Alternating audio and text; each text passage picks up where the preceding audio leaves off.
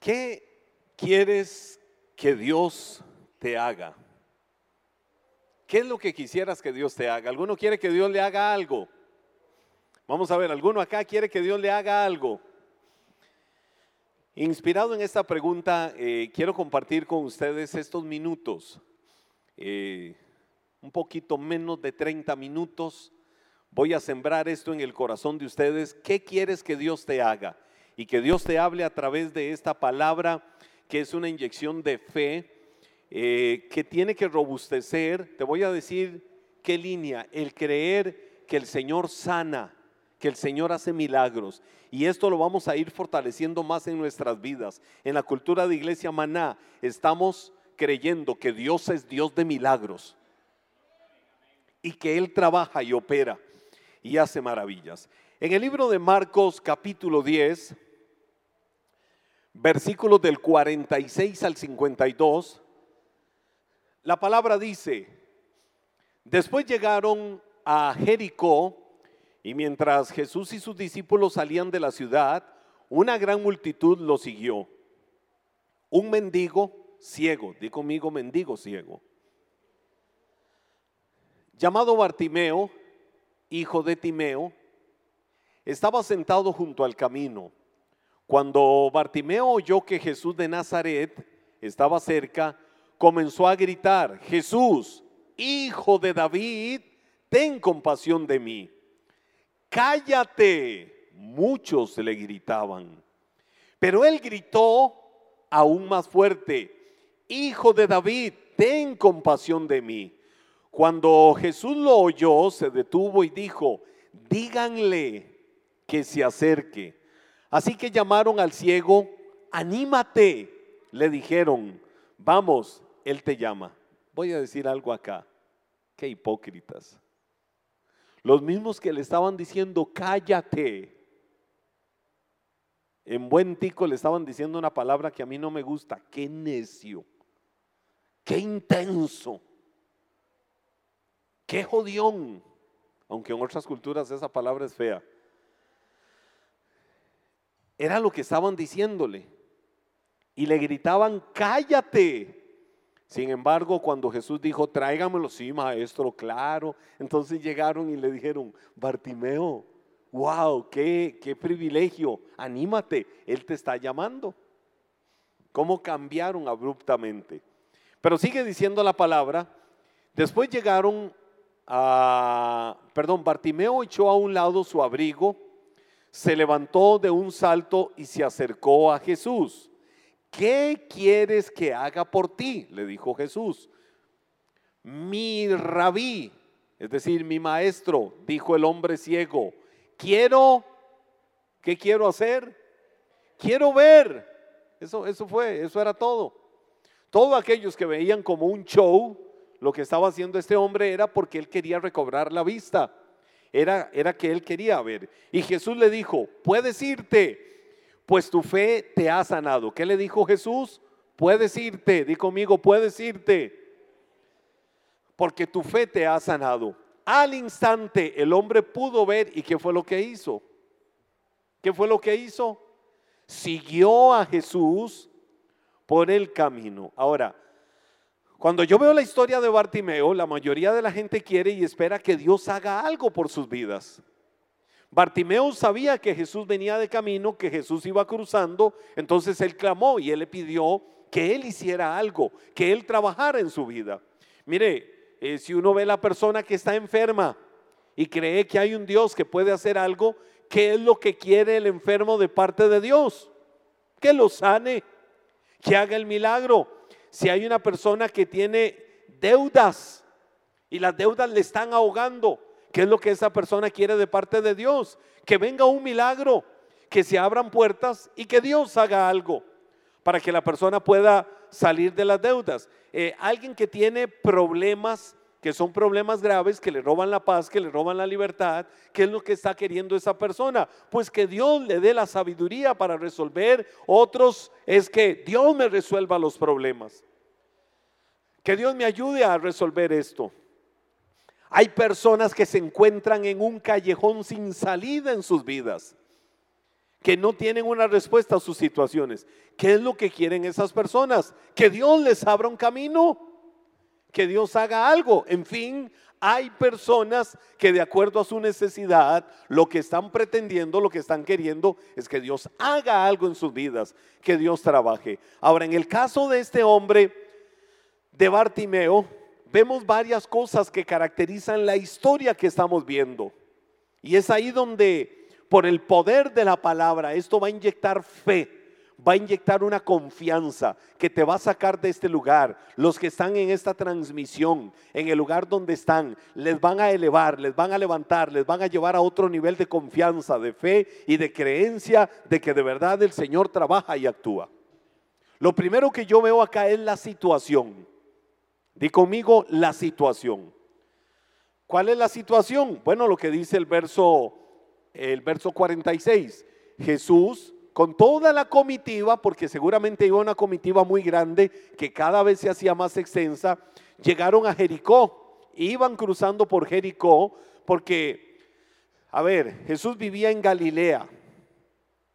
A mí me gusta mucho eh, formarme geográficamente en los lugares y por la gracia de Dios, conociendo esos lugares, eh, pues tengo más o menos la descripción. Ellos vivían en la zona de Galilea, viajaron muchos kilómetros, una distancia muy larga, para llegar a Jericó, pero en realidad para donde iban era a Jerusalén. Entonces, de Galilea, para llegar a Jerusalén, cruzaban por Jericó. Cuando iban pasando exactamente ahí por Jericó, y ya cuando Jesús y los discípulos iban saliendo de la ciudad, a veces yo creo que cuando el Señor está en el epicentro, cuando el Señor está en el corazón, eh, o cuando estoy en el corazón de una situación, cuando estoy pasando lo peor de una situación, cuando quiero la respuesta, cuando siento que no hay salida, cuando siento que no hay alguna forma de resolver, Dios me ha abandonado. Y Jesús estaba yendo de Jericó. Era como decirle a cualquier persona de Jericó que anhelaba una respuesta de Jesús, lo siento, no la tuviste, Él se fue y qué triste, pero será en otro momento, quizás, tal vez Él lo pueda hacer, porque Él ya va saliendo, Él se va yendo. Te voy a decir, es que Dios llega no cuando yo digo, Dios trabaja, no cuando yo creo que Dios tiene que trabajar. Dios hace las cosas en su tiempo perfecto. Jesús no pasó muy rápido por la ciudad de Jericó. Cuando Jesús cruzó Jericó, probablemente la gente lo veía haciendo milagros. Este tipo, Bartimeo, escuchó de su fama en aquella región, en aquel otro lugar, acá dentro de Jericó. Aprovechando que él va pasando, está haciendo milagros, está haciendo maravillas. Pero de un momento a otro lo sentimos, ya él se fue.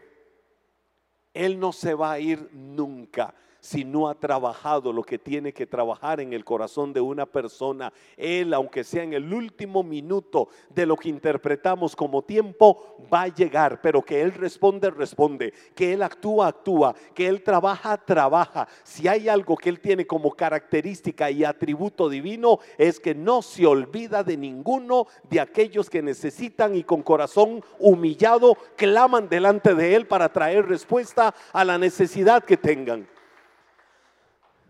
La Biblia dice que una gran multitud estaba siguiendo a Jesús, pero ahí en medio de la multitud, ¿cómo se metió?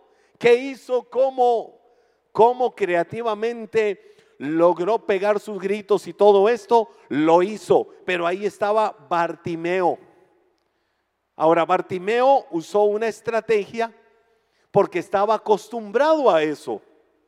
¿A qué estaba acostumbrado Bartimeo? A estar tirado en el suelo. Y estar tirado en el suelo para Bartimeo significaba o representaba su cultura, su estilo de vida. Él siempre estaba lamiendo ahí el polvo de la amargura, de la tristeza, de la lástima y de todo lo demás. Y pasaba la gente probablemente por esas calles polvorientas y más de uno le metía una patada al polvo y le caía a Bartimeo. ¿Y quién iba a ver Bartimeo que fue la persona que le hizo eso? No podía porque era ciego. Entonces Bartimeo que optó por estar en el camino. Mientras Jesús iba saliendo de Jericó, postrado, tirado ahí en el camino, eh, eh, en la salida de Jesús, y ahí es donde empieza la situación a gestarse. Bartimeo tenía un problema físico. ¿Cuál era su problema físico? La ceguera. Bartimeo estaba sentado junto al camino. Representaba igual que hoy una condición denigrante. Usted va por la calle y se encuentra en una avenida principal o en cualquier acera por acá, una persona tirada por el camino, y la verdad es que todos, aunque no lo decimos en estas palabras, pero entendemos que la situación de esa persona es denigrante, ¿verdad que sí? Que la situación de esa persona es humillante. Es el, ah, pobrecito, pobrecita. Uy, mira esa persona.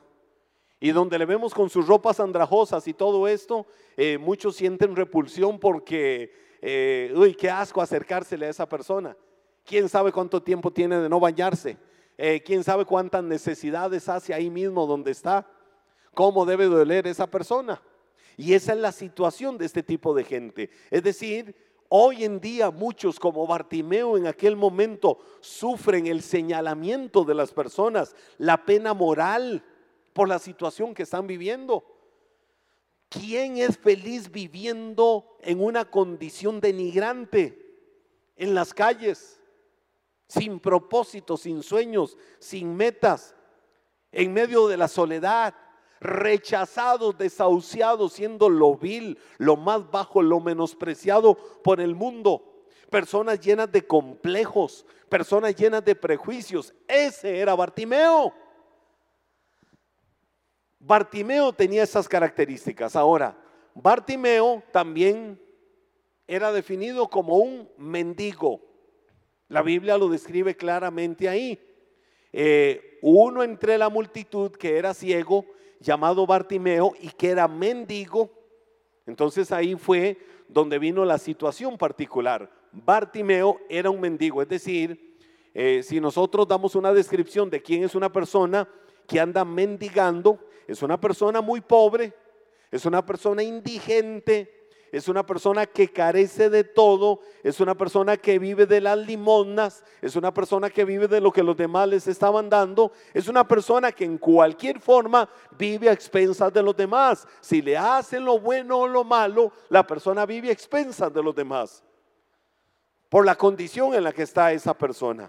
Entonces, la situación de Bartimeo era esa, pero me encuentro otra cosa. ¿Qué me encuentro? La actitud. La situación ya la describí. Ahora viene la actitud. Di conmigo la actitud. Siempre he dicho que la clave de todo lo que nosotros hagamos es la actitud. Porque puedes estar pasando el peor problema de tu vida. Quizás podés estar enfrentando la situación más terrible, más nefasta de la vida tienes algo que te está ahogando, tienes preocupaciones, tienes una carga de estrés, una carga de cosas muy fuertes en la vida. ¿Qué hace o qué marca la diferencia? La actitud. Hay personas que, por ejemplo, le viene el médico y le dice, te tengo un diagnóstico. Probablemente no vas a vivir más de 10 meses. Y por lo que el médico le dijo, la persona vivió solo dos, tres meses. Porque su actitud no fue la mejor para enfrentar aquello. Pero viene otra persona y el médico le dice, vas a vivir diez meses. Ah, ¿en serio? ¿Usted dice eso, doctor? La ciencia dice eso. Pues desde este momento le declaro la guerra a todo eso. Porque yo voy a vivir lo que Dios diga que tenga que vivir. Y pasarán los años y pasará el tiempo y el mal no afecta a aquella persona, no le hace daño. Hay personas que frente a un problema se ahogan y el problema los asfixia. Hay otra que dice problema en buen tico, ¿qué es la vara? Problema, ¿qué es el asunto? Me estás queriendo demostrar que me vas a humillar, que me vas a doblegar y que me vas a derrotar. Pues te voy a decir algo, problema, está bien, voy a reconocer algo. Problema, uno de nosotros dos en este cuadrilátero va a caer derrotado. Solo que te voy a decir algo con toda la seguridad y al 100% el derrotado no voy a ser yo. Y no voy a ser yo, porque como poderoso gigante, mi Dios va levantando un estandarte de victoria. No voy a ser yo, porque el Dios en el que he confiado está conmigo. Y si Dios está conmigo, ¿quién contra mí? Eh, problema, quizás sí yo soy más débil que vos, pero yo puedo decir soy fuerte porque no dependo de mi fuerza, sino que dependo de la fuerza del Señor y Él es el que me va a dar la victoria. Es más, te voy a decir, Él es el que me lleva siempre en triunfo en Cristo Jesús. Y te voy a decir algo, Él me da fuerzas como las del búfalo. Así es que problema, aquí está un búfalo. Aquí está un búfalo al que vas a enfrentar. Estás dispuesto a enfrentar un búfalo que te va a hacer papilla, porque Él es el que me da las fuerzas. Entonces, la actitud, y sobre todo la actitud espiritual, es la que marca la diferencia en cuanto a cómo yo enfrento una situación. Y la Biblia dice en el verso 47, ya lo habíamos leído, y, y, el verso 48, cuando Bartimeo oyó que Jesús de Nazaret estaba cerca, ¿qué hizo Bartimeo? Comenzó a gritar, Jesús, hijo de David, ten compasión de mí. Cállate, le gritaba mucha gente. Pero él gritó aún más fuerte, ah, ustedes están diciéndome que yo soy la escoria, que yo soy lo vil, que soy lo menospreciado, que él no me va a ver. Ustedes me están diciendo que para mí no hay respuesta. Ustedes me están diciendo que no hay solución y que mejor me calle porque él ni siquiera me va a escuchar. Pues ahora me van a escuchar gritar más fuerte. La Biblia dice que cuando lo callaban, él que era lo que hacía, gritaba más fuerte. ¿Y que decía? Hijo de David, ten compasión de mí. Fue lo que dijo Bartimeo en ese momento. Ahora, Jesús llega a Jericó con sus discípulos, ya lo sabemos. Y mire qué tremendo. Vea qué curioso esto. Jesús llegó a, a Jericó con quién? Con sus discípulos. Llegaba gente por ahí, pero él en el viaje iba con sus discípulos. Cuando Jesús sale de Jericó, ¿sabe quién iba con Jesús? Toda una multitud. Es que donde Él llega hay un imán de su gloria que atrae a las demás personas que dicen, donde Él va, yo voy. Donde está su presencia, ahí yo voy a estar también. Y si Él va para allá, yo voy para allá, pero yo no me le suelto nunca ni un minuto. Llegó a Jericó con los discípulos y salió de Jericó con mucha gente. ¿Sabe por qué salió con mucha gente? Porque es que Él siempre tiene algo bueno que dar. Si hay algo de lo que puedes tener certeza es de que Él siempre tiene algo bueno que dar. Esta madrugada me asombré. Eh, llegué eh, venía de un viaje, de un compromiso de ministerio. Eh, tarde, a medianoche, llegué con mi hijo Gabriel. Veníamos de a más de dos horas de, de Cartago, en el occidente del país. Y, y me senté un ratito, me puse a comerme algo ahí livianito en el momento. Pongo la televisión, está un canal de los canales nacionales y me llama la atención que está un hombre hablando Biblia. Un hombre eh, muy bien vestido, hablando Biblia. Me llama la atención, pero lo que más me llama la atención es que combinaba el hablar con Biblia con una imagen detrás de él del horóscopo, con todas las figuras del horóscopo. Y él hablaba y decía, es que hay que tener temor de Dios, es que, pero decía literalmente versículos de la Biblia. Y yo decía, wow, se estoy escuchando un predicador de la palabra. Pero, ¿qué es el asunto? ¿Por qué lo del horóscopo? ¿Será que el hombre está haciéndole guerra al diablo en todo esto? Y cuando veo que recibe una llamada en vivo y el hombre empieza a decirle a la señora que llamó en el momento, le dice, estás pasando por esto y esto y esto así. Le estaba dando palabra de ciencia. Estás enfrentando esto así. Hay una persona que te está haciendo esto y esto y esto. Empezaron un negocio de tal cosa y la mujer le decía, sí, sí, al otro lado en el teléfono. Lo vi. Hoy, pasada la, la medianoche, yo decía, Señor, pero ¿qué es eso? Y el hombre le decía, quiero decirte que, vengas a mi consultorio y ya empieza las buenas suertes, las vibras y un montón de cosas. Y yo dije, ah, no, este es un lobo vestido de oveja. Esto es el diablo como ángel de luz, engañando a las personas. Y me asombró ver aquello. Y yo decía, Señor, qué impresionante cómo estas cosas atrapan y seducen a la gente. Viene incluso un profeta o una profeta de Dios y da palabra de sabiduría y hay personas que dicen, no, eso es el diablo. Pero cuando yo veía a esa persona, yo decía, eh, los talentos y, y los dones que personas reciben, las personas son las que deciden o determinan si lo usan para lo bueno o para lo malo para darle gloria a Dios o para darse gloria a ellos y verse ellos como una forma de Dios que le traen respuesta a las personas.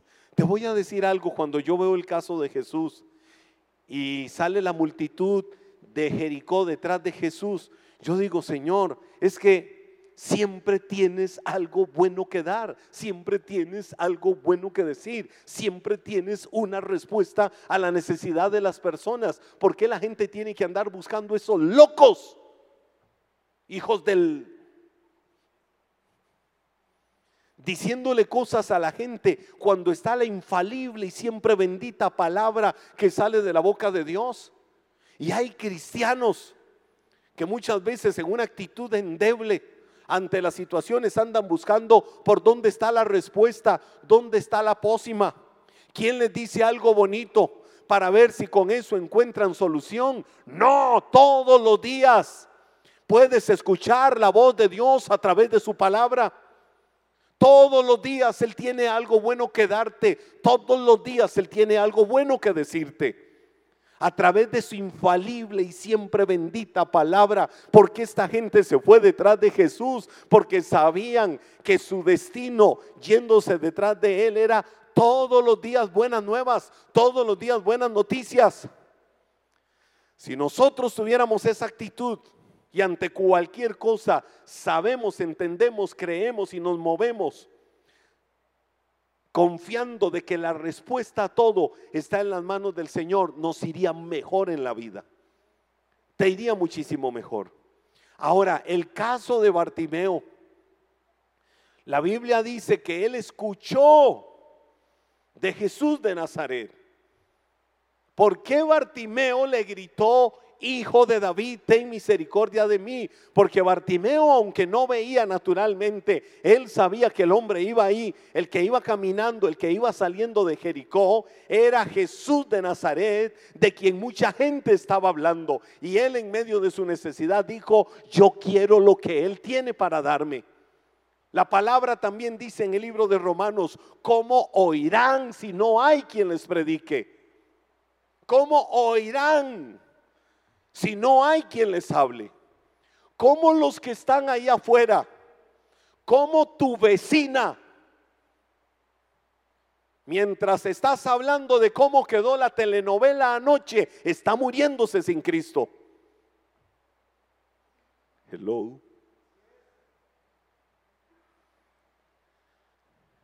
¿Cómo tus compañeros de trabajo están en lo peor de la condición de sus vidas, perdiéndolo todo, cuando tienes en tus manos la respuesta a Jesús de Nazaret, para que ellos sepan que Él puede cambiar y revertir sus vidas, darles sentido y darles propósito para que sus vidas de verdad sepan para dónde van. Porque tienen a Jesús en el corazón. La iglesia tiene que volverse, la iglesia del Señor tiene que volverse y el mundo tiene que saber que Jesús es el Señor.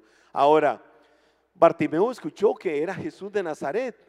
porque era tanta la gente que iba proclamando, que iba hablando, que iba diciendo cosas de él, que iban testificando, que iban diciéndose unos a otros de los milagros, de la grandeza, de todo lo que él hacía. Sin embargo, Bartimeo empieza a dar voces. La Biblia dice que él empezó a gritar y gritar y gritar. ¿Sabe que literalmente la forma, la, la palabra, cuando dice la Biblia que Bartimeo gritaba, usa la palabra griega craso?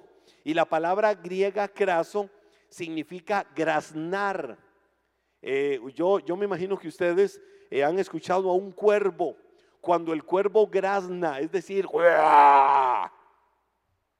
la Biblia dice que literalmente lo que Bartimeo hizo era como estar graznando, como estar chillando, como gritar, gritar, o, perdón, como llamar a gritos. No importa si me quedo sin las cuerdas vocales. No importa si me quedo afónico. Yo grito hasta que Él me escuche. Hijo de David, ten compasión de mí. Es decir, hubo impetuosidad, hubo actitud, hubo agresividad, hubo violencia espiritual en Bartimeo. Bartimeo no dijo, como algunos cuando adoran a Dios, Señor, aquí vengo delante de ti. Ten misericordia. Señor, ¿me puedes escuchar? Amén. O como hay algunos que abren sus labios para adorar a Dios. Sí, Señor, te alabo. Mi alma, mi te alaba. Qué honra debemos de aprender a tener nosotros, aun cuando adoramos a Dios. Cuando levantas tus manos, ¿por qué levantas tus manos? Cuando abres tus labios para decirle algo a Dios, ¿se lo estás diciendo con el entendimiento? ¿Lo estás llevando al corazón? ¿O es puro bla, bla, bla religioso que al final queda hueco y vacío? Oiga, este hombre tenía tanta pasión en su corazón por lo que quería que Jesús hiciera que literalmente lo que hizo fue craso, la palabra griega, es decir, graznar como un cuervo, soltar a todo galillo, una expresión que la forma en que lo hizo, hizo que se notara, la forma en que lo hizo denotó, demostró, evidenció que ese hombre realmente estaba clamando, Jesús, hijo de David, ten misericordia de mí. Y la gente lo callaba. Y la gente le decía, cállate. Pero eso fue como un reto. Ustedes me quieren negar llegar a Él. Ustedes me quieren negar una respuesta, pero la última palabra la tiene Él. ¿Cuántas personas? ¿Cuánta gente a veces en el camino de la vida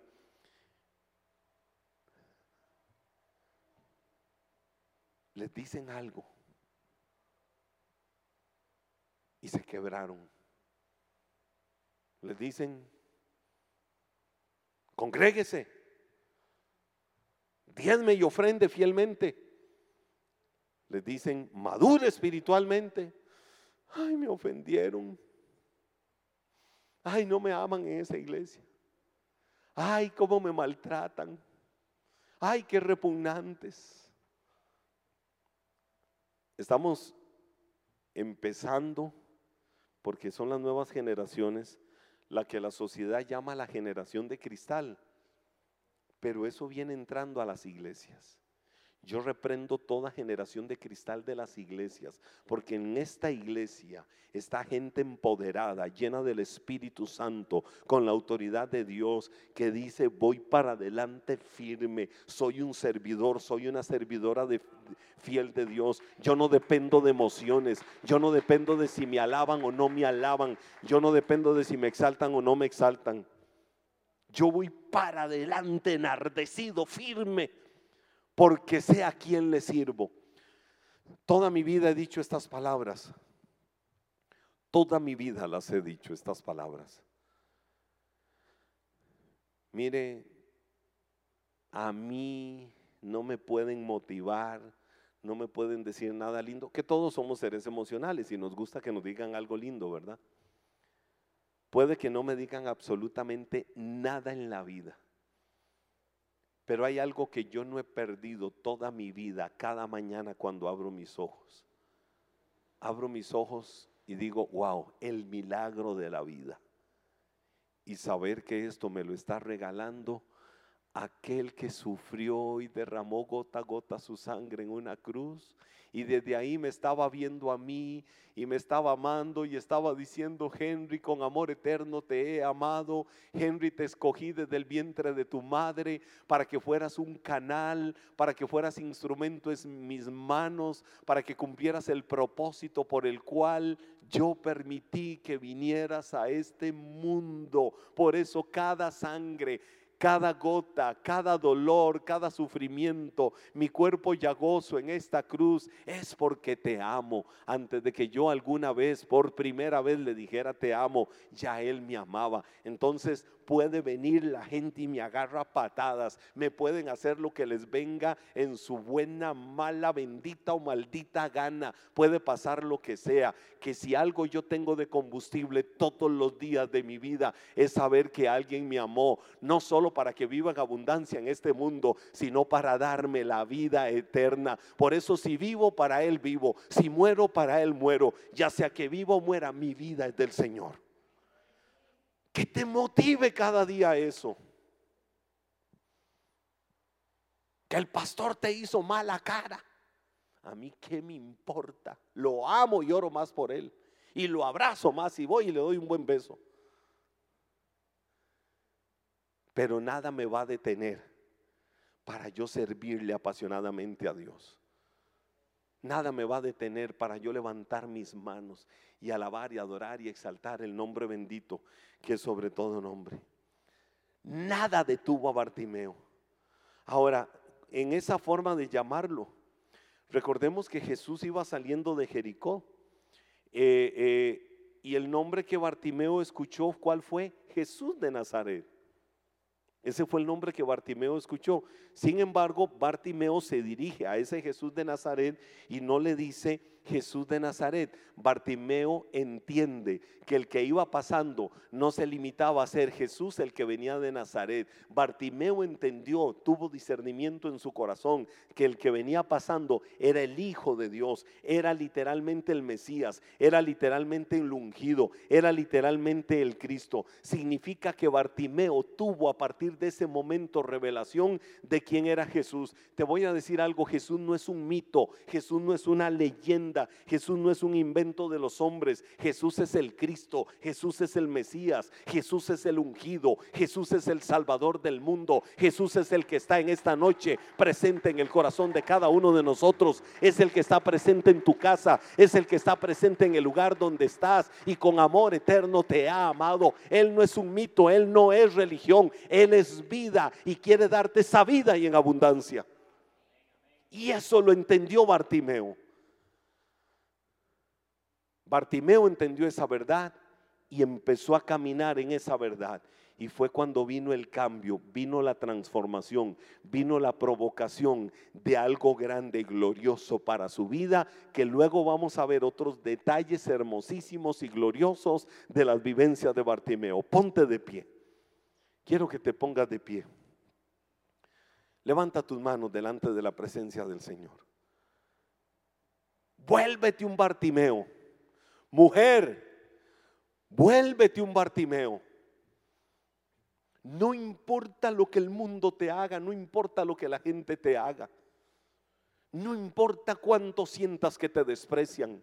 No importa cuánto sientas que otros te hacen daño. No vivas por emociones. Párate firme y di, yo sé quién es el cimiento de mi vida. Yo sé sobre qué está fundada mi vida. Está fundada sobre el autor y consumador de la fe. Levántale tus manos. Yo quiero invitarte hoy. Y te voy a invitar para que por un minuto hagas algo. Que te sacudas de religiosidad. Que te sacudas de frialdad y esta noche la actitud de tu corazón sea la de un Bartimeo, durante un minuto, vuélvete un Bartimeo. ¿Qué hizo Bartimeo? Literalmente, como lo dije ahora, graznó como el cuervo. Es decir, granó como el cuervo, se paró firme, enardecido, enardecido. Y cuanto más lo callaban y cuanto más le decían no te va a dar importancia, no te va a escuchar, más gritó, más impetuoso. Hoy vuélvete un Bartimeo, sacúdete de emociones, sacúdete de excusas que le puedas decir, Señor, hasta el último minuto de mi vida te serviré. Hasta el último minuto de mi vida caminaré contigo. Hasta el último minuto de mi vida seré un apasionado, una apasionada por ti, por el reino de Dios, por tu presencia. Háblale al Señor así. Y cuando yo te diga ya, vas a soltar una avivada oración de tu corazón. Vas a soltar una avivada oración de clamor en tu vida, diciéndole, Señor, aquí estoy. Aquí estoy con el mismo corazón, el mismo espíritu de Bartimeo, puesto en la brecha delante de ti. Vamos, uno, dos, Tres, empieza a orar, suelta tu clamor, suelta tu oración en el nombre de Jesús. Jesús, Jesús, habla como un Bartimeo. Jesús, hijo de David. Jesús, mi Salvador. Jesús, mi Señor. Jesús, mi Redentor. Señor, como lo gritó Bartimeo. Que tu misericordia se extienda a mi vida. Que tu favor se extienda a mi vida. Que tu gracia se extienda a mi vida. Señor, voy a empezar a vivir mis mejores tiempos. Voy a empezar a caminar vestido de tu gloria, vestido de tus bendiciones, vestido de tu poder. Señor, nada me va a mover. Nada me va a mover porque el fundamento sólido de mi vida es la roca inconmovible de los siglos. Es Cristo Jesús. Señor, estoy en la brecha delante de ti. Estoy en la brecha delante de ti. Voy a ser un Bartimeo que no renegó. Voy a ser un Bartimeo que no maldijo. Señor, me pongo delante de ti. No voy a hablar mal de mi situación. Más bien clamo y pido delante de ti misericordia. Porque en ti está la respuesta, porque en ti está la solución, porque tú, Señor, puedes hacer de esos momentos difíciles, del quebranto de la salud, de los problemas económicos, de la situación de miseria, de la situación de adversidad. Puedes hacer cosas grandes, puedes hacer cosas maravillosas, puedes manifestar tu gloria y tu poder. La misericordia es uno de los atributos más grandes tuyos, Dios. La compasión, el amor, el perdón son atributos maravillosos de tu misericordia, Dios. Hoy, Dios, yo me declaro en tu nombre capacitado para dar pasos puestos en la brecha porque me espera lo mejor, porque vienen mis mejores tiempos, porque viene fructificación, porque viene abundancia, porque la gloria postrera será mayor que la primera, porque la lluvia tardía es el tiempo de que empiece a caer sobre mi vida y voy a ver tu gloria y tu poder. En el nombre bendito que es sobre todo nombre, el nombre de Jesús. Amén y amén. Amén.